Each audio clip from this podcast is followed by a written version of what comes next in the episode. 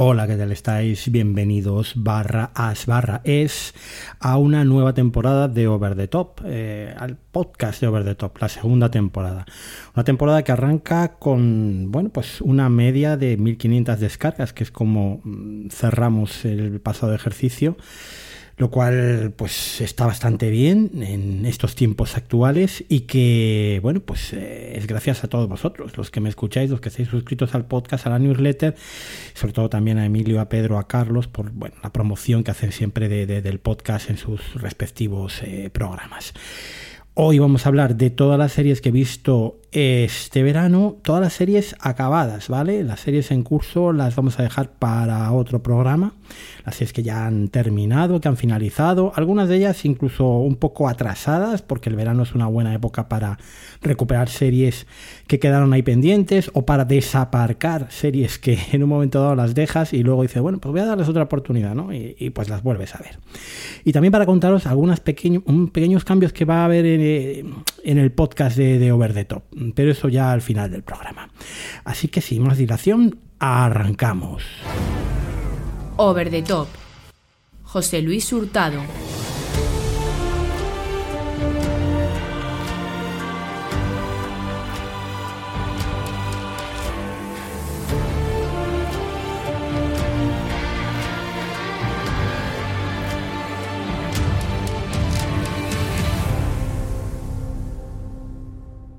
Y vamos directamente al medio de la cuestión, porque, bueno, al final son muchas series que hay que comentar y, se va de tiempo el podcast enseguida y tampoco quiero enrollarme mucho para no haceros perder mucho el tiempo. Un poco eh, ir al grano, ¿no? Y que sepáis esta serie, qué tal está. Bueno, siempre mi opinión personal, claro, que supongo que os interesa porque por eso me escucháis. Empiezo con las recuperaciones, con esas series que en su tiempo no vi y que este verano, pues oye, pues he aprovechado para verlas. Y en concreto, mm, es verdad que he visto alguna más, pero me quedo con dos. Una que me ha gustado mucho y una que me ha gustado muy poco. Empiezo por la que me ha gustado muy poco. Eh, Tokyo Vice, yo creo que esta se estrenó el año pasado. Una serie con Ansel Elgort, que es un tío que personalmente no me gusta mucho, aunque reconozco que en West Side Story, en el West Side Story de Spielberg estaba muy bien ahí sí que me gustó, pero que en esta serie realmente no sé si su físico se adapta del todo a, mm, a lo que requiere el personaje. Y no sé también si sus capacidades interpretativas ayudan a que la serie no acabe de ser de todo, del todo creíble. Bueno, eh, Tokyo Vice lo que cuenta es el día a día de un periodista norteamericano, chaval joven, que un día se va de su casa, se va a Tokio porque le atrae la cultura y eh, encuentra trabajo en uno de los periódicos más importantes de Tokio y empieza a trabajar allí. Empieza como periodista de sucesos y luego lo que a él le, tira es el periodismo de investigación, entonces eh, pues acaba un poco eh, indagando en los bajos fondos de Tokio, en lo que es el tema de las yakuzas, etc. Em, bueno, lo que podría ser un relato bastante descarnado y realista de ese Tokio de los años 90, eh, donde seguía todavía ese auge económico de Japón, eh, no acaba por esos derroteros. Es verdad que te muestran algunas de las cosas y además eh, gráficamente la violencia de cómo funciona ese mundo, el mundo de los chantajes, el mundo de, esas eh, mafias que controlan absolutamente todo, desde locales, de señoritas, cualquier tipo de actividad delictiva, seguros de vida, etcétera. Pero luego la serie degenera un poco en lo que es un triángulo, no sé si llamarlo amoroso, eh, una especie de mm, historia de personajes, triángulo de personajes, donde importa más las historias de ellos, pero que tampoco es que te interesen demasiado porque la premisa era otra de la serie. En fin, es una mezcla, una deriva que a pesar del buen hacer de Ken Watanabe, a pesar de que está muy bien rodada y de que resulta entretenida, mm, es una serie que va de más a menos, por lo menos para mí.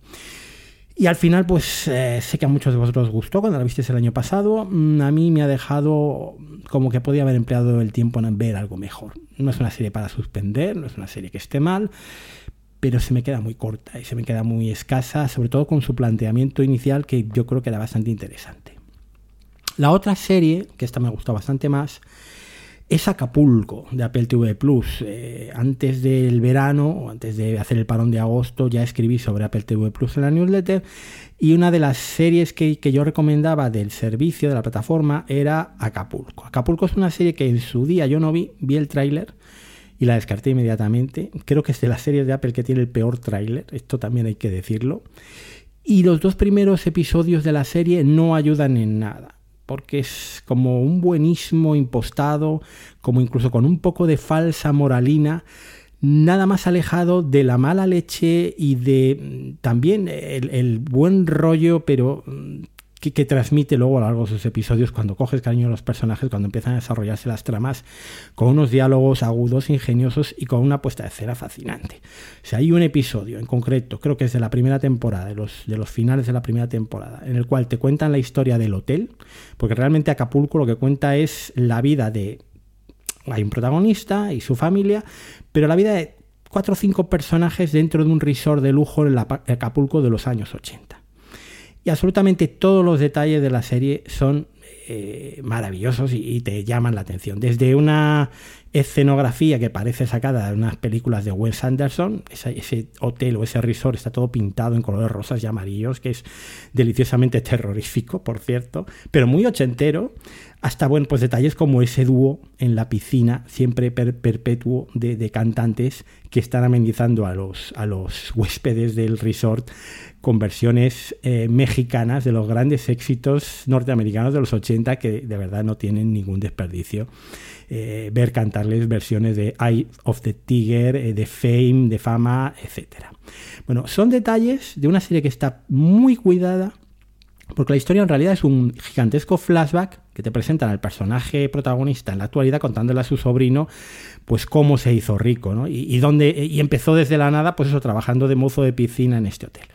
Bueno, pues eso, la relación entre los personajes, los gags continuados, lo inteligente del guion, el cómo va sacando punta a cosas que ya han pasado en episodios anteriores, las situaciones a veces rocambolescas, otras veces tiernas, pues la ha hecho que la disfrute muchísimo. Para mí ha sido una de las series del verano, y eso es que la segunda temporada creo que se estrenó el año pasado, a finales del año pasado. Creo, creo entender, bueno, no, no me hagáis mucho caso. Bueno, en realidad, ¿qué me atrajo de esta serie? Pues que a mucha gente, cuando hacen sus listas de, de, bueno, de sus series favoritas de Apple, hay, muchas personas que meten Acapulco, ¿no? Y sobre todo la palabra que siempre me atrae a mí eh, cuando escucho a alguien hablar de series, lugar feliz, es mi lugar feliz. Bueno, pues realmente Acapulco ha sido mi lugar feliz este verano. O sea, es el momento en que llegabas por la mañana de la piscina de dar una vuelta por ahí y antes de comer ves esa media hora de episodio que dura eh, de Acapulco, pues ha sido lo mejor del verano. No sé si ya es la mejor época para eh, ver eh, una serie que se ambienta en, en verano, en verano eterno como es el de Acapulco, en un resort maravilloso o no, pero desde luego si tenéis hueco y si tenéis tiempo, echarle un ojo a Acapulco y sobre todo pues agradecer a, a mi querido Juan Francisco Bellón, que fue el que, el que me insistió y me insistió para que, para que viera Acapulco.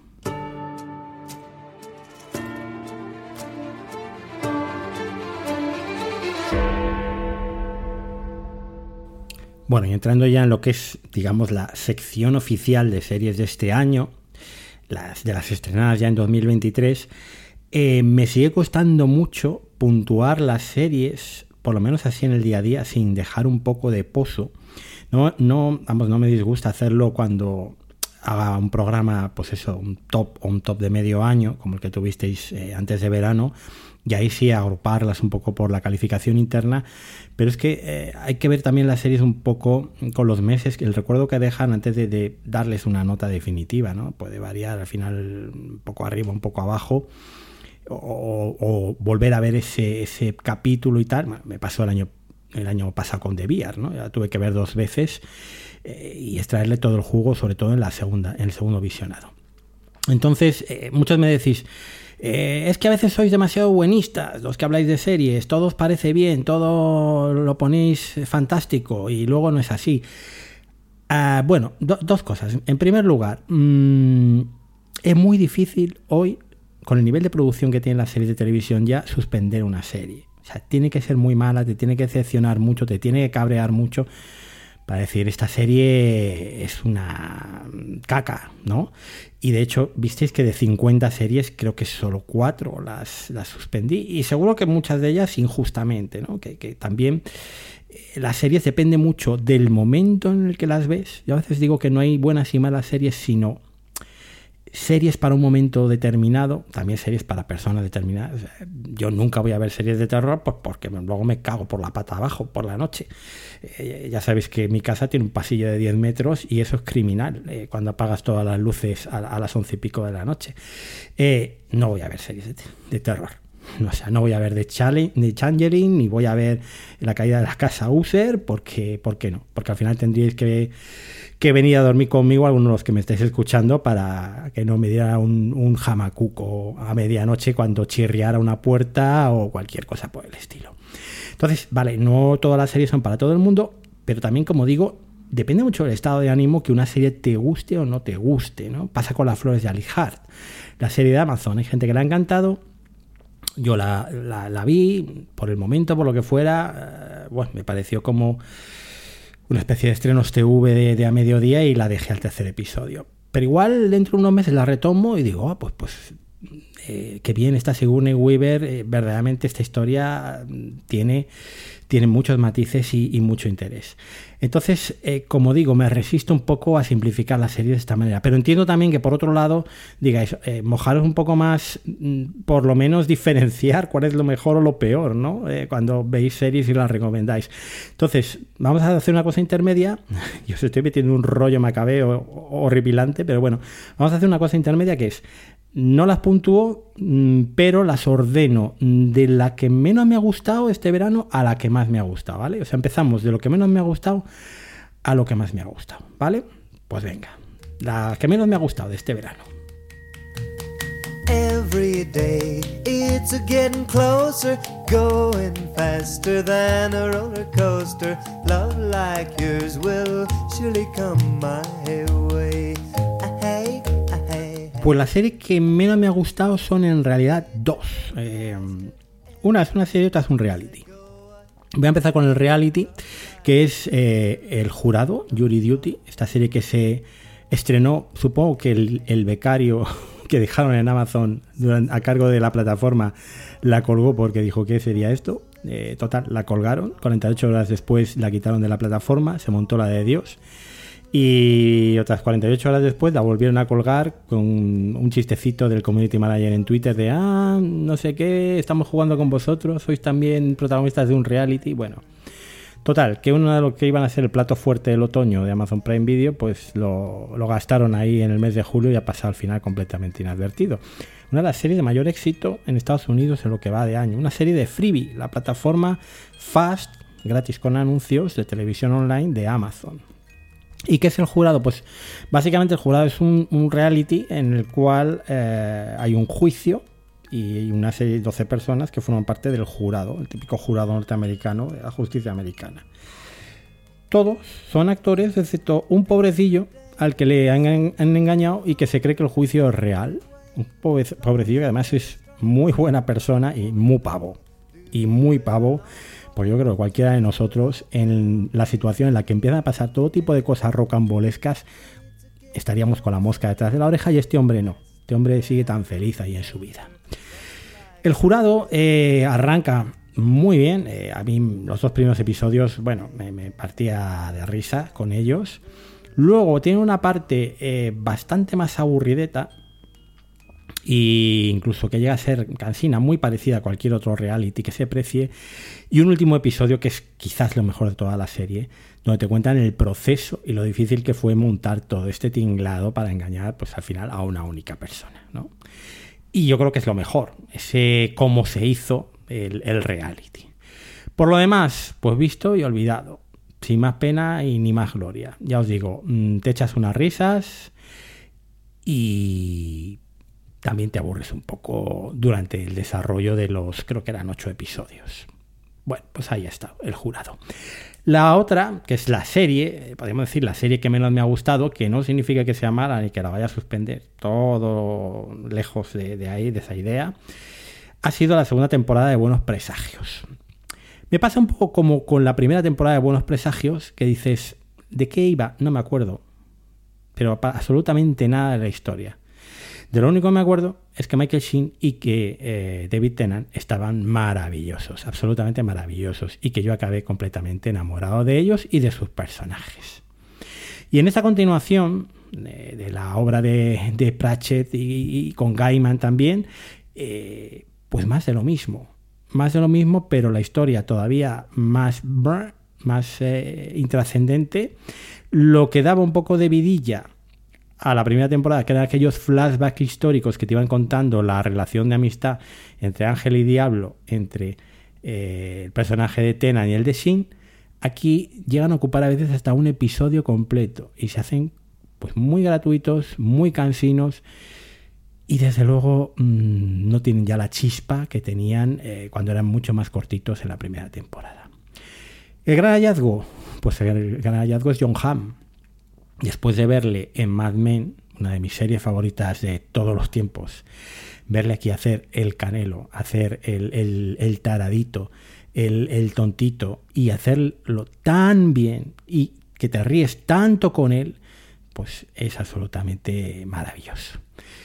La serie va también de más a menos, al final yo creo que es todo un pequeño folletín donde realmente nada interesa y el desenlace muy, muy traído por los pelos, encima abierto para una continuación que probablemente yo ya no vea. Porque si es cierto que disfruto muchísimo viendo a estos dos, como, como bordan sus papeles y son de los dos mejores actores británicos ahora mismo en activo, pues no sé si tengo cuajo para tragarme tantas tonterías como las que hay en el guion de esta serie.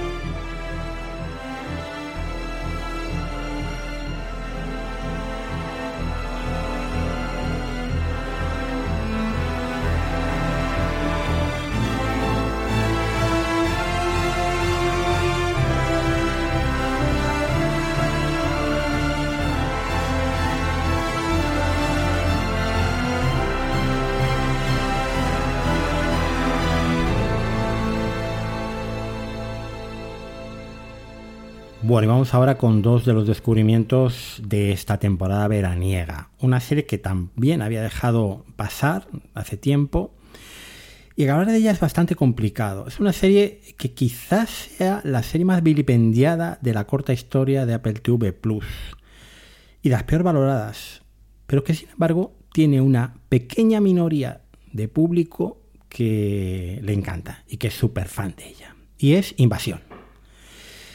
Invasión eh, es, yo creo, el mejor exponente de otro de los problemas a la hora de ver series y de luego hablar sobre ellas, y son las expectativas. Cuando alguien te recomienda una serie, pues mismamente, cuando yo recomiendo una serie, para vosotros ya es un problema. ¿Por qué? Porque si confiáis en mi criterio, mm, vais con las expectativas altas. Oye, si este tío me ha dicho que está bien, yo voy con mis expectativas a tope. Y claro, cumplirlas es muy difícil. En el caso de invasión, eh, Apple, invasión, aliens, trailer, elevó mucho las expectativas. La gente esperaba ver la versión definitiva de la Guerra de los Mundos y se encontró poco más o menos con el equivalente de una serie polaca de filming. Una serie de personajes, cuatro historias, más una quinta, la quinta es la de Sam Neill. Bueno, no quiero spoilear mucho, pero Sam Neill sale poco, dejémoslo ahí. Y las cuatro líneas argumentales son las de una pareja pues, de origen pakistaní, afincada en Estados Unidos, eh, con sus dos hijos. Un grupo de chavales británicos de un colegio en Londres que van de excursión en autobús al campo, a no sé dónde iban. Un soldado que está en Afganistán, norteamericano, un marine, me parece, y, y luego una técnica japonesa de la, de la Hasa, cuya pareja pues está en una estación espacial, no sé si era la Estación Espacial Internacional, haciendo una misión. A cada una de esas cuatro personas les va a afectar la invasión de un modo diferente. Y lo que vamos a tener es, eh, pues básicamente, la historia personal durante la invasión extraterrestre de estas personas. Los aliens salen muy poco y salen sobre todo a partir del sexto episodio de 10 de la primera temporada. Que es cuando se anima un poco la cosa. Hasta entonces lo que tenemos, pues una serie, pues eso, una serie europea, una serie mm, no de muy alto presupuesto, donde realmente lo que vamos viendo es eh, el periplo de estas personas. Y aunque a mí me gustó estas historias, reconozco que puede llegar a ser exasperante y aburrido para un montón de gente. De hecho, creo que la mayor parte de los que aborrecen Invasión no llegaron al sexto episodio, ni al quinto, seguramente, ¿vale? Y salieron echando fu como el gato porque esto, desde luego, no tenía nada que ver ni con Independence Day, ni con la guerra de los mundos, ni con aliens, ni con nada por el estilo.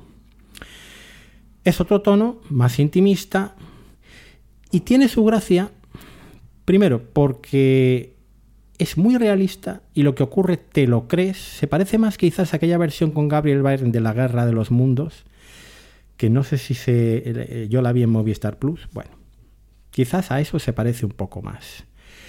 Em, como digo, mm, es bastante creíble, acabas empatizando, acaba preocupándote el destino de estas personas, donde, como digo, es más importante, pues igual la relación deteriorada del matrimonio eh, de origen pakistaní que realmente que haya unos aliens por ahí, ¿no?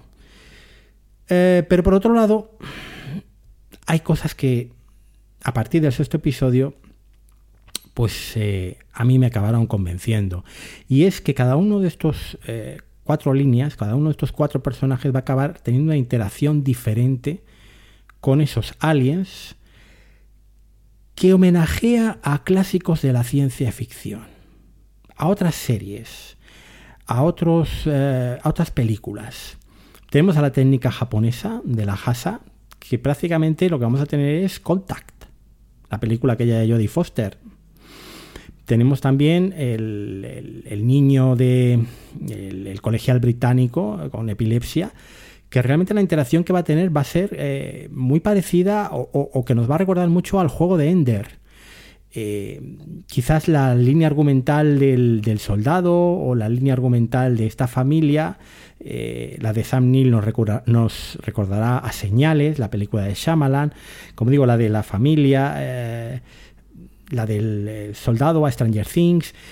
Bueno, hay como esa especie de homenajes, esa especie de forma de interactuar diferente de cada personaje con la invasión que tiene su gracia.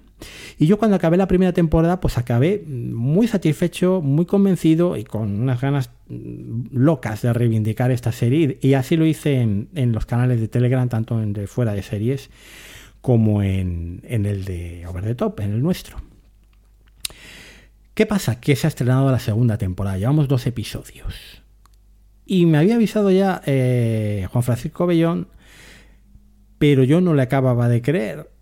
Y es que ciertamente em, la serie lo que gana en espectacularidad, y realmente desde el primer episodio, con homenajes muy claros a películas como La Llegada, ¿eh? o a las típicas películas de zombies también, eh, como Z Nation, etc., eh, están muy claros, es más entretenida, o sea, gana, en, entretenimiento y en espectacularidad, pero lo pierde en credibilidad. Es decir, de alguna manera han sacrificado el que todo sea un poquito más entretenido para que las interacciones que esos personajes tenían con la invasión y con los extraterrestres sean mucho menos creíbles. Es pronto para juzgar, estamos en el segundo episodio de, bueno, esta semana se habrá estrenado el tercero ya, de, la serie, de la segunda temporada, pero mucho me temo que por ganar algo que tampoco es extraordinario, ha perdido la sólida base que era lo que al final nos atraía a muchos de invasión. Estaremos un poco a la espera, pero ya os cuento que de momento mis expectativas no se están viendo correspondidas con lo que yo esperaba de una segunda temporada que siempre en las series de Apple eh, supone un upgrade importante, ¿no? una mejora importante. Y ahí sí están los ejemplos de Para toda la humanidad o de Fundación, de la que hablaré no hoy porque no he acabado todavía, quiero verla completa antes de juzgar.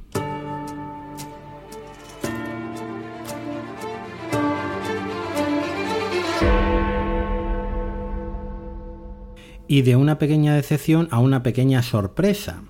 Hace unos meses se estrenó en Disney Plus una serie de National Geographic que yo vi el primer episodio y dije, pues está bien, pero me suena visto.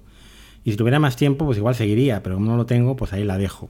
La serie era una pequeña luz eh, protegiendo a Anna Frank, una de las series mejor valoradas por la crítica norteamericana en lo que va de año. Este verano, pues con más tiempo, pues ha retomado la serie y además, bueno, tenía unos días en las que, en las que me convertí en el refugiado climático en casa de mi señora madre, porque es la única que tiene aire acondicionado en la familia.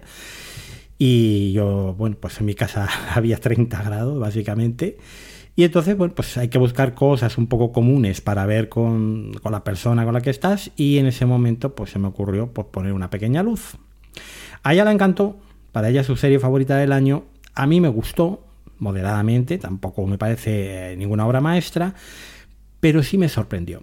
La serie no tanto se trata de la historia de Ana Frank, que aquí es un personaje secundario y por cierto una adolescente bastante odiosa, o así la interpretan por lo menos en la serie, y es más la historia del matrimonio, la joven pareja que escondió a los Frank y a otros tantos judíos en las famosas eh, estancias traseras de la fábrica Opetka de Ámsterdam.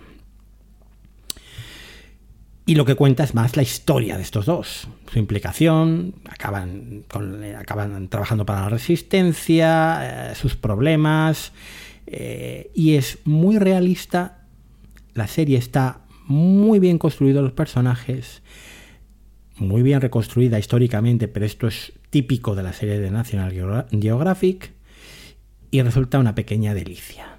Es emocionante, es entretenida, te tiene el corazón en un vilo, es una historia que ya conocemos, sí, es una historia que ya hemos visto mil veces, sí, pero está tan bien contada que desde luego merece la pena. Y si os gustan este tipo de historias históricas, bien ambientadas, con relaciones, eh, con intriga, con suspense, con la época, eh, ya finales de la Segunda Guerra Mundial, pues yo creo que os puede hacer esta serie que, como digo, está en Disney Plus, porque National Geographic sigue perteneciendo a día de hoy a Disney Plus. Así que ahí queda la pequeña reseña para los que os pueda interesar, de esa una pequeña luz protegiendo a Ana Frank que ha pasado completamente desapercibida en España, no en Estados Unidos, donde está en muchos de los tops de medio año de la mayor parte de los críticos de Estados Unidos.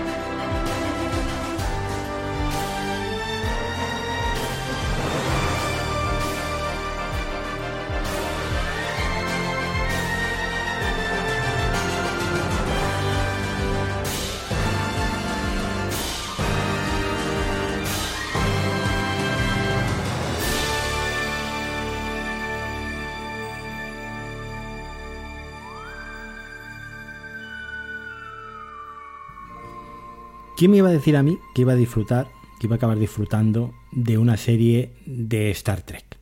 No es que yo sea hater de Star Trek, ni muchísimo menos, pero todo aquello de larga vida y prosperidad, pues no me había seducido nunca especialmente. Es verdad que había, hecho, había visto las películas de J. Abrams, las películas nuevas de Star Trek, por lo menos dos o tres de ellas, pero las series, pues salvo algún episodio suelto por ahí de la nueva generación, pues nada más, chimpún, pero cero, niente.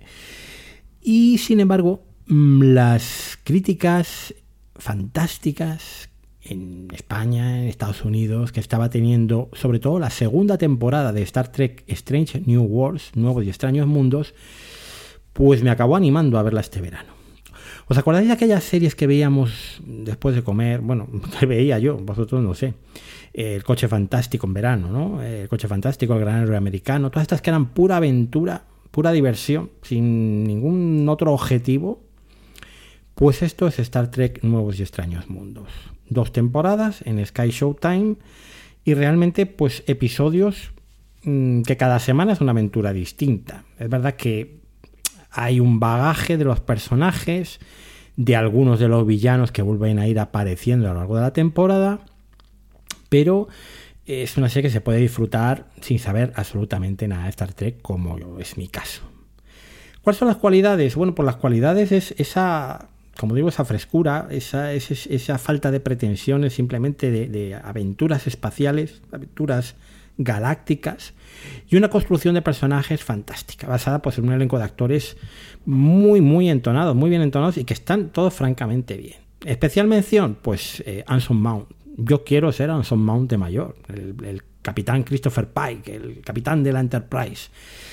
Luego tenemos también a Rebecca Romijn, que la habíamos visto, eh, yo creo que hacer en la mm, Fe Fatal, quizás hace 20 años, la película aquella de Brian De Palma con Antonio Banderas, creo que era Rebecca Romijn. Bueno, pues me ha gustado mucho en esa película esta chica. Y aquí está muy bien, como siempre, haciendo de número uno. Y luego mis dos grandes, o tres grandes descubrimientos, porque yo no sabía nada de estas, de estas actrices de este actor, son Cristina Chong, que hace mi personaje favorito de la serie, que es Laan Nunien Shin. Luego tendríamos también a Melissa Navia haciendo de Erika Ortegas, la piloto de la nave, y un Ethan Peck, el nieto de Gregory Peck, que la verdad que trabaja bastante, bastante bien, tiene bastante presencia en cámara, pues haciendo de Spock, que es un personaje interpretado pues, desde Leonard Nimoy, actores míticos a lo largo de toda la historia de Star Trek.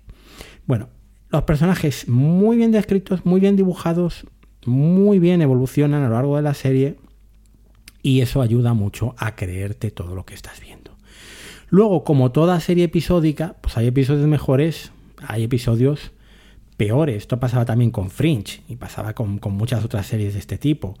La primera temporada hay algunos muy, muy buenos, eh, que homenajean, por ejemplo, a películas como Alien. Todo lo que tiene que ver con las tramas de los Gore, yo creo que son lo mejor de, esta serie. Y luego la segunda temporada, pues ya es la locura, la locura absoluta, porque cada episodio es. Hay eh, varias genialidades eh, pero tenemos un episodio musical que quizás a mí no es de los que más me gustó. Tenemos un episodio que es un crossover con Lower Decks, la otra serie animada de Star Trek, que es que yo me, moría de la risa viéndolo. Tenemos incluso un episodio final que te deja con cliffhanger eh, en lo más alto y con muchas ganas de seguir viendo episodios de Star Trek eh, nuevos y extraños mundos. De verdad, si siempre habéis querido ver una serie de Star Trek si creéis que esto es infinito e inabarcable, esta es la serie que tenéis que ver. Creo que lo decía hace unas semanas en el eh, FDS Over the Top, hablando con CJ precisamente de series de Sky Showtime. Y esta, desde luego, no, yo os la aconsejo encarecidamente. Lo mismo, no es una gran obra maestra, no es Los Sopranos, ni desde luego es de VR, ni mucho menos es eh, ni Fleischman está en apuros, ni, ni The Last of Us, pero es una serie muy maja, muy entretenida, muy bien hecha, con una puesta en escena fantástica, con todos los adelantos de escenografía virtual eh, que, se están incorporando cada vez más a las series y que realmente mm, pues la disfrutas muchísimo. Y en los tiempos que corremos, pues chicos, esto, esto no se ve todos los días ni se disfruta todos los días. Así que si lo estáis pensando eh, o estáis dudándolo, adelante.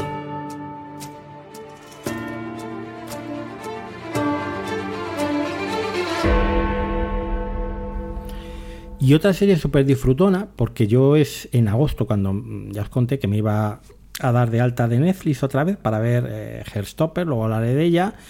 Pero bueno, ya que tenía la conexión, eh, bueno, la suscripción dada de alta, pues eh, aproveché para ver alguna otra cosa. Y mm, una serie que había gustado, que estaba gustando mucho a todo el mundo que, que tenía Netflix y a los fans de Netflix, pues todavía más, era el abogado del Lincoln, que yo no había visto mm, absolutamente nada de esta serie, ni la primera temporada, y lo que he hecho en verano es ver la primera temporada. Y ahora, eh, cuando estoy grabando esto, estoy viendo la segunda ya.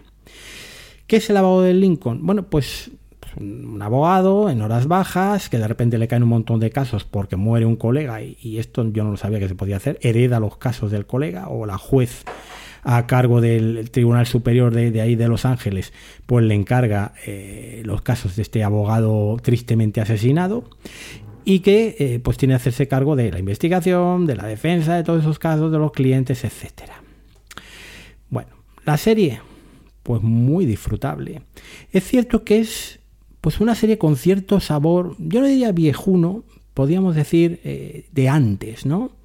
Estas series también, eh, en este caso no es procedimental, es una serie con una trama continuada, con unos casos que es verdad que hay unos casos pequeñitos a veces que aparecen en un determinado capítulo, luego a veces vuelve a aparecer ese personaje o se incorpora como un personaje recurrente dentro de la trama y luego hay un gran caso que digamos que es el que ocupa toda la parte principal de la temporada y que pues se van haciendo avances durante los 10 episodios.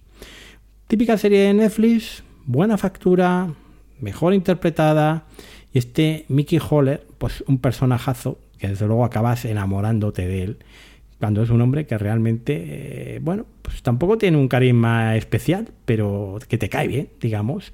Lo mismo Neve Campbell, que hace su es mujer, y todos sus ayudantes, también segunda es mujer e investigador, y que crean un pequeño universo, un pequeño mundo en torno a este Mickey Holler, pues que acaba atrayéndote y en el que acabas formando parte. Si queréis una serie para pasar un buen rato, para disfrutar, para, bueno, pues eh, una serie a la hora de comer, ¿no? Si grandes sobresaltos, entretenida, que vais a acabar devorando en los episodios finales. Porque aunque luego igual el desenlace no es tanto como parecía, el viaje pues se disfruta muchísimo. Pues aquí está este abogado del Lincoln en Netflix, dos temporadas, diez episodios cada una para que la disfrutéis.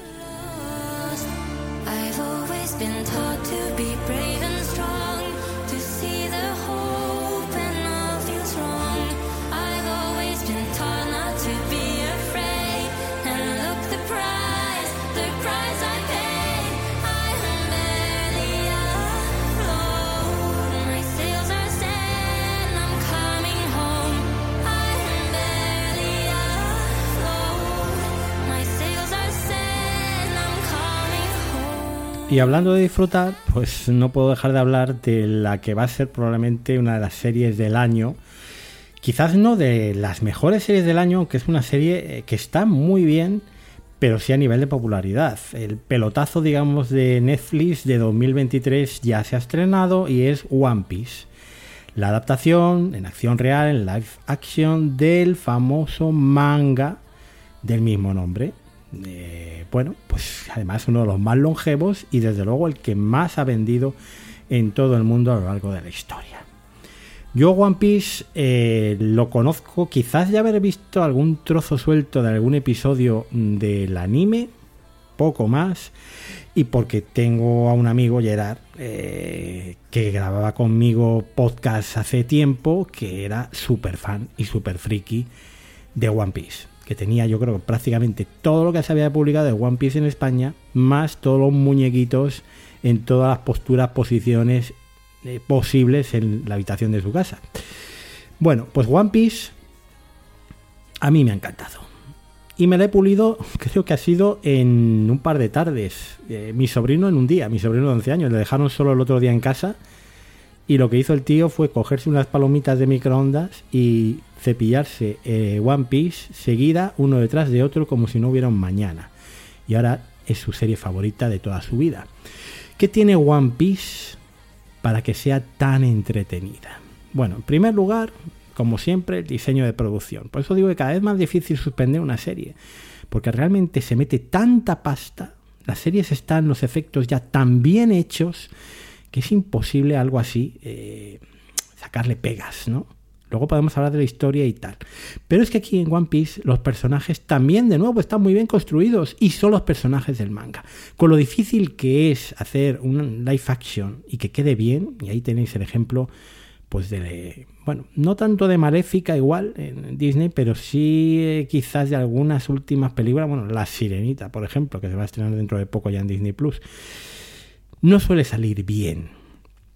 Y aquí lo han bordado. Y lo han bordado porque tienen a una bestia absoluta que es Iñaki Godoy haciendo pues de Monkey D. Luffy, el protagonista. Y que yo no sé si este eh, chico, que es un actor mexicano de 20 años, es realmente eh, un nuevo genio de la interpretación o es que él, porque he visto algunos vídeos también donde le llevan a conocer al autor de, de One Piece, él realmente es Monkey D. Luffy en su vida real, es un tío que es así que tiene esa sonrisa, que transmite esa energía, ese positivismo, que dan ganas de abrazarlo eternamente y luego eh, el resto de personajes pues, pues absolutamente eh, igual que él.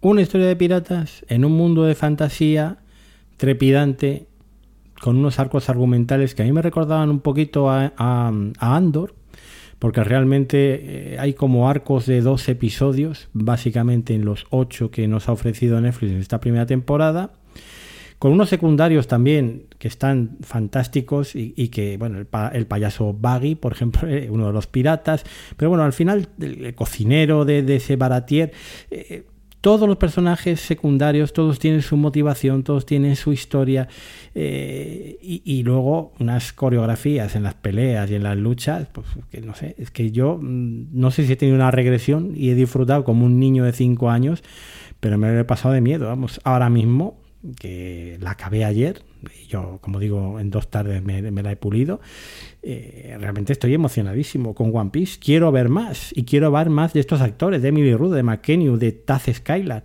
eh, de todos los que aparecen en la serie. Incluso me estoy planteando empezar con el anime y ver ah, algo más de estas aventuras de, de One Piece, ¿no? la serie eh, obviamente va a tener más temporadas. Esto puede que sea la sustituta de Stranger Things. Entonces vamos a ver cómo se sigue desarrollando. Pero en el momento hay material y, esta primera temporada no se puede calificar sino de un éxito rotundo. Pero bueno, ya hablaremos un poquito más de, One Piece más adelante en otros episodios del podcast.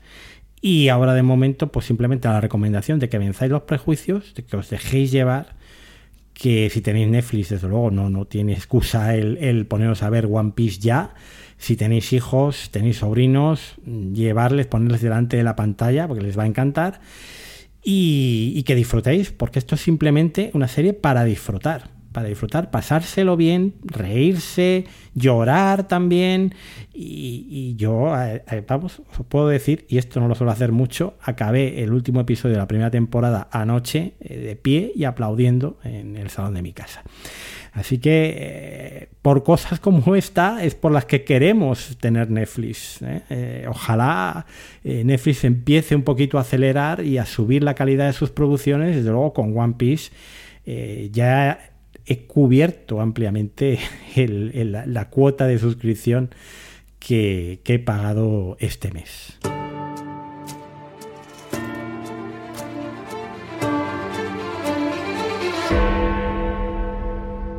Y como seguimos hablando de lugares felices, los que ya me conocéis sabéis que Heartstopper es uno de mis lugares felices. Ya fue una de las mejores series del año pasado para mí, en su primera temporada. Estuvo en mi top 10. Y este año mm, realmente va a ser complicado esté en el top 10 porque está siendo, y lo decía yo creo que la última newsletter, el mejor año de series que recuerdo de los últimos pero la segunda temporada no ha bajado para nada el nivel ni el listón de la primera. Una segunda temporada que ahonda en eh, la relación entre eh, Charlie y, Nick, los protagonistas, eh, un Joe Locke que, dan ganas de abrazarlo también eternamente y un Kit Connor pues que sigue demostrando por lo buen actor que es, uno de los mejores actores jóvenes británicos de la actualidad. La, mm, las segundas temporadas de las series eh, como Heartstopper eh, tienen un problema. Ya lo tuvo eh, con Amor Víctor, aquella secuela de, con, Amor Simon, la primera película producida por una mayor con tema homosexual claramente y abiertamente, además contado desde un punto de vista positivo, que esta era la gran novedad. Bueno, pues como digo, tienen un problema. Y el problema es que una vez que los dos protagonistas que se quieren, que no se atreven, que se gustan, empiezan a salir, ¿qué es lo que cuentas en las siguientes temporadas? Tienes que incluir un elemento de conflicto, un elemento de drama. En Con Amor Víctor, entre la segunda y la tercera temporada, en uno de los miembros de la pareja introducían un tema de alcoholismo que parecía pegado con loctite a la trama que no, absolutamente no tenía nada que ver con lo que se había contado el personaje hasta ahora. Y la serie empezó a tomar una deriva que acabó pues, pues con la conclusión de una tercera temporada eh, para evitar yo creo que una cancelación o, cosas peores. Aquí tenemos a Alice Osman. Y Alice Osman va escribiendo su webcómic, bueno, ahora ya no es web, va publicando sus cómics, sus novelas gráficas por adelantado, va creando material para Herstopper y eh, yo creo que lo hacen de forma mucho más inteligente. Entonces, por un lado, en esta segunda temporada hemos tenido la salida del armario de Nick, que obviamente está saliendo con Charlie, pero sigue siendo capitán del equipo de rugby y que públicamente no ha contado nada. Y ahí está la protección de Charlie, los remordimientos, no quiero que tú sufras, que me resulta bastante interesante. Y luego por otro lado está un tema de trastorno alimentario, que no voy a dar tampoco más detalles para no spoilearos, que está muy bien introducido como consecuencia de un bullying. Y aquí es donde me parece que hay una diferencia fundamental con series como Con Amor Víctor. Y es que el conflicto se ha introducido de forma subterránea y cuando aflora parece completamente natural y parte de la evolución o de algo que nos habíamos dejado atrás sobre ese personaje. Por lo tanto, absolutamente maravilloso. Si a esto lo añadimos, bueno, pues que al final han rodado en París porque parte de la trama transcurre en un viaje de fin de curso, pues esto sigue siendo, pues como digo, un lugar feliz. Eh, hay un razones para ver en fuera de serie review donde eh, con precisamente con, Juan Francisco Bellón eh, grabamos este verano, instándoos a que vierais la serie. Y yo la única pega que le podría poner, pero que tampoco es una pega, es algo que alguien puede ponerlo como mm, no me lo acabo de creer, es que absolutamente todos los personajes eh, principales y, y, casi secundarios en torno a la pareja protagonista son queer, pero todos. ¿eh? Bueno, hay eh, un personaje asexual que está muy bien, además que introduzcan este, este eh, tipo de opción, este tipo de, también hay personas que no sienten esta atracción por las relaciones sexuales o amorosas, pero realmente es que son todos queer. ¿Está mal? Mm, pues ¿qué queréis que os diga? Si llevamos ciento, pues no sé, casi 120 años o más de historia del cine donde la homosexualidad ha sido marginal en cualquier tipo de película o serie de televisión, pues que la heterosexualidad lo sea en, una única serie como Heartstopper, pues bueno, no deja de ser una exageración que no se corresponde con la realidad de, eh, estadística, digamos, pero bueno, pues, pues eh, es curioso, desde luego. Y como sigo diciendo, los personajes siguen estando eh, francamente bien todos y la serie sigue siendo deliciosa. Una de las series que merece la pena ver Netflix. Y llevo ya no sé cuántas en este programa. No me reconozco, de verdad, no me reconozco.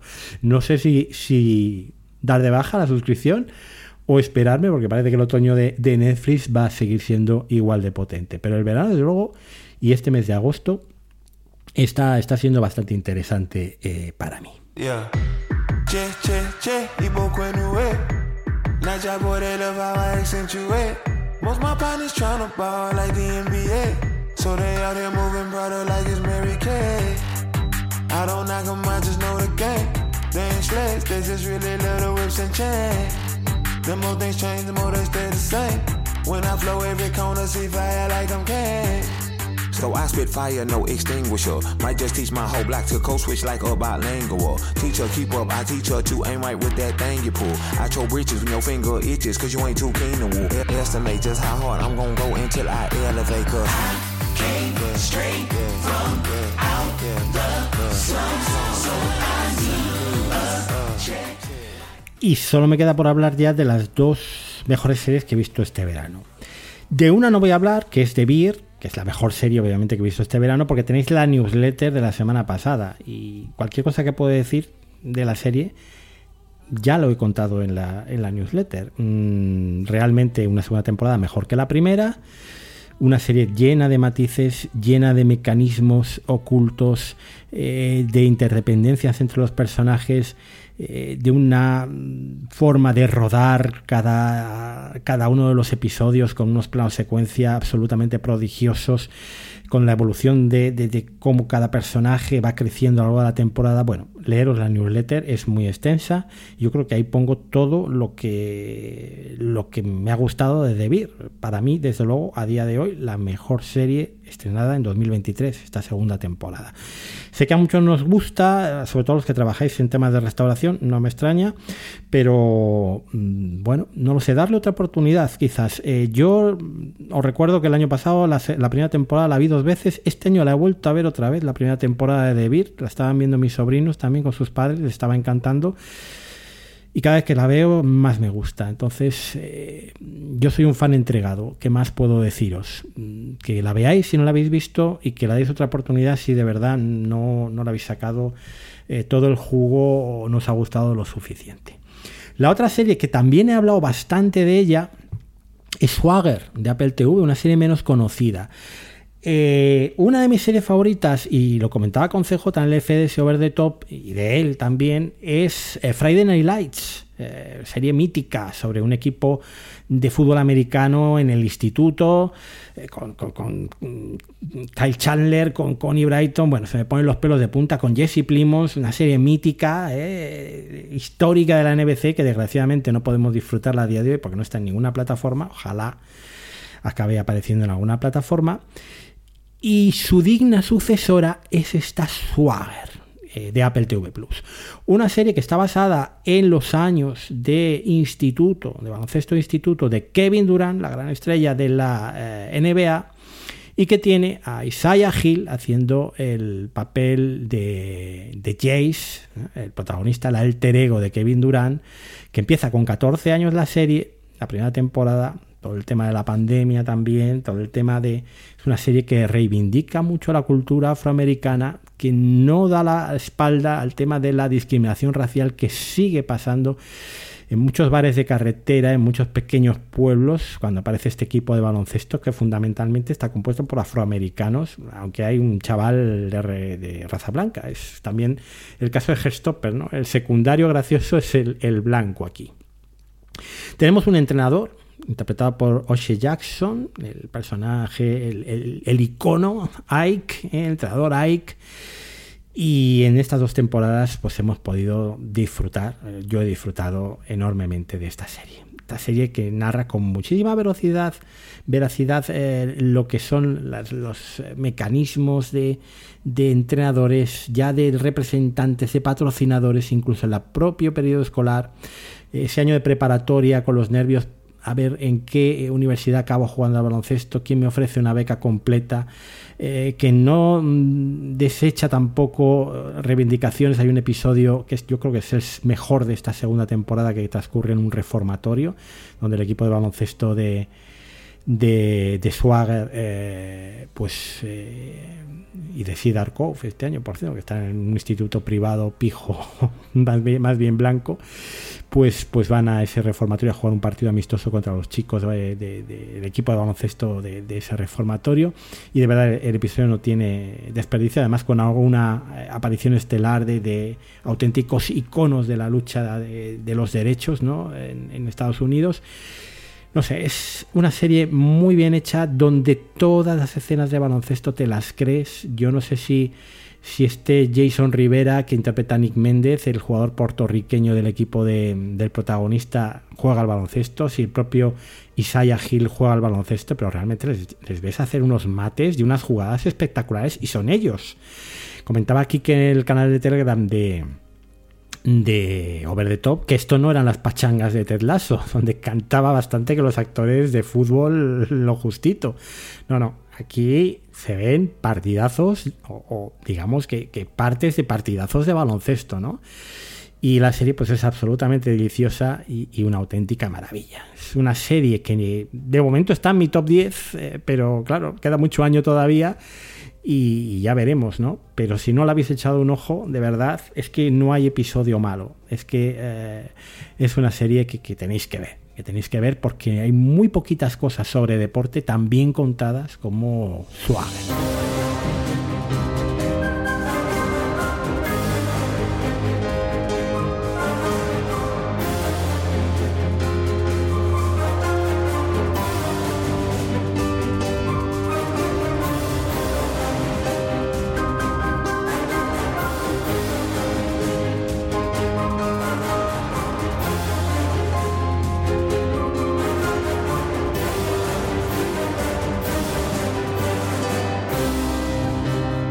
Y vamos a acabar ya, probablemente algunos, los más viejos del lugar o que me seguís desde hace mucho tiempo, en concreto siete años y medio, reconozcáis esta sintonía.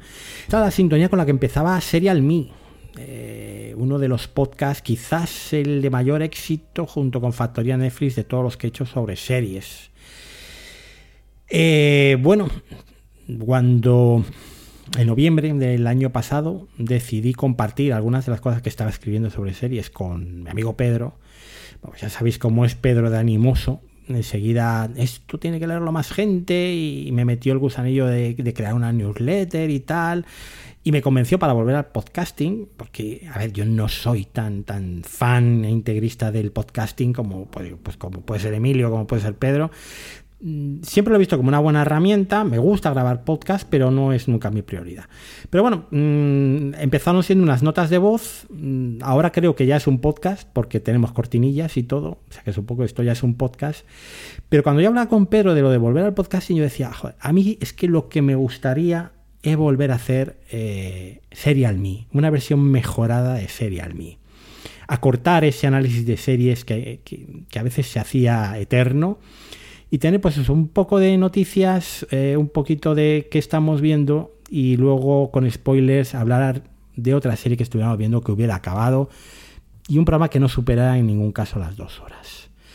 ¿Qué ocurre? Que yo realmente eh, no tengo mucho tiempo para los podcasts. Eh, mi, mi, caballo de batalla es hacer sostenible over the top. Ya sabéis que muchas veces se abandona proyectos porque al final eh, no, soy incapaz de hacerlo sostenible con mi vida cotidiana, con mi vida normal. Y en este caso casi mm, he conseguido hacerlo sostenible en el sentido de newsletter quincenal, donde hago reseñas de series o hago algún análisis sobre industria audiovisual, eh, y luego también podcast quincenal y todo intercalado. Y están pues eh, los episodios como este, donde hablo de series, o alguno donde hablo de alguna cosa de industria en concreto, y luego los over the show, los Over the Show, que eran episodios que empezamos, eh, pues esto, en la primera temporada, en febrero de este año, donde pues durante dos horas con un invitado mm, pues analizar una serie en profundidad. ¿Qué ocurre? Que realmente hacer el guion para analizar una serie en profundidad es muy, muy complicado y lleva mucho tiempo. Y esto casi prefiero dejarlo para la newsletter.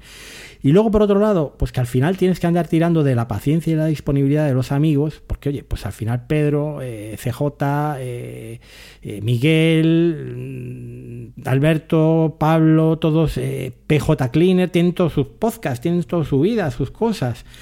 Y tampoco puedes estar molestando a la gente y andar pues tocando la puerta cada dos por tres para que vengan a grabar contigo. Mi idea, como digo, originaria, cuando hablé con Pedro, era hacer ese serial me. El problema es que eh, yo quería, si hacía ese programa, hacerlo con alguien que tuviera una opinión eh, diferente a la mía, que hubiera un contraste de opiniones. Y el problema con Pedro es que somos casi un matrimonio del podcasting y al final, pues lo que pasa con todos los matrimonios es que acabamos pensando lo mismo, nos gusta lo mismo y viendo lo mismo. Entonces, pues yo voy a Balaestra, hablamos de la vida, lo divino y lo humano, hablamos a veces de alguna serie, pero realmente tampoco tenemos mucha diferencia en nuestras opiniones. Necesitaba, mm, por lo tanto, eh, primero acabar con el formato de Over the Show, porque no era sostenible en el tiempo, mucho trabajo en el guion y luego tener que buscar un invitado para cada programa, eh, con la imposibilidad que tengo yo de, grabar por las tardes o por las noches. Yo solo puedo grabar por las mañanas por temas de trabajo y casi por temas de, lo cansado que llevo del trabajo por las noches, ¿no? Pues eh, me ha hecho quitar y eliminar Over the Show. No vais a tener más episodios de Over the Show aquí en Over the Top y crear un formato nuevo que es muy parecido a ese Serial Me. ¿Por qué? Pues porque he encontrado una persona con un mínimo de 20 años de diferencia respecto a mí, que tiene todas las plataformas, que ve un montón de cosas y que puede ser el compañero perfecto que yo buscaba ya en noviembre del año pasado para acompañaros, eh, para que me acompañara en un podcast mensual. Entonces, de los dos podcasts que hay en Over the Top, luego estaría el FDS Over the Top en fuera de series, pero esto es otra cosa aparte. Este sería como el tercer podcast que hago al mes. Pero los dos episodios que vais a tener en este feed, pues uno va a ser siempre un episodio conmigo, como el de ahora, hablando de series, hablando de alguna cosa de industria. Eh, normalmente, si es eh, algún tema de industria, será Over the Top. Si es un recorrido por las series que he visto, tendrá el apelativo de Over the Top Series. Y ahí tendréis, pues cada mes o cada dos meses, un resumen de las series que he acabado, pues es ordenadas de mejor a peor. El programa que estáis escuchando ahora, básicamente. Y dentro de 15 días, lo que vais a tener es Over the Top Plus, que es, como digo, este programa de menos de dos horas, poquito más rollo magazine, con un compañero que va a ser fijo durante toda esta temporada y espero que varias más, eh, pues compartiendo micrófono conmigo e intercambiando, pues eso, noticias, eh, series que estamos viendo e incluso algunos detalles más específicos con spoilers de una serie en concreto que en el mes nos haya gustado. Como digo, periodicidad mensual intercalada pues con las newsletters y con este otro tipo de programas más personales y en solitario. El 23 de septiembre, o el 22, no sé todavía la fecha fija si será el 22 o el 23, pero ya ahí en el otoño, pues tendréis la primera entrega, ya me diréis qué os parece. Y de pronto, vamos, así, nada más que contaros hoy. Eh, viernes que viene, bueno, vamos a pasar el domingo probablemente, domingo que viene newsletter de nuevo sobre temas de industria, además, que la tengo preparada ya desde hace tiempo. Y por lo demás, a seguir viendo series. Tenemos muchísimos estrenos ahora en el mes de septiembre y espero que, me tengáis aquí pues dentro de un mes contando qué es lo que he visto. De pronto, como digo, Over the Top Plus en dos semanas. Por mi parte nada más, gracias por escucharme, un abrazo a todos por estar ahí, por aguantarme, por animarme y hasta dentro de muy pronto. Suscríbete a nuestra newsletter en www.overthetop.es. Síguenos en redes sociales en arroba overthetopes o únete a nuestra comunidad en telegram.me barra overthetopes.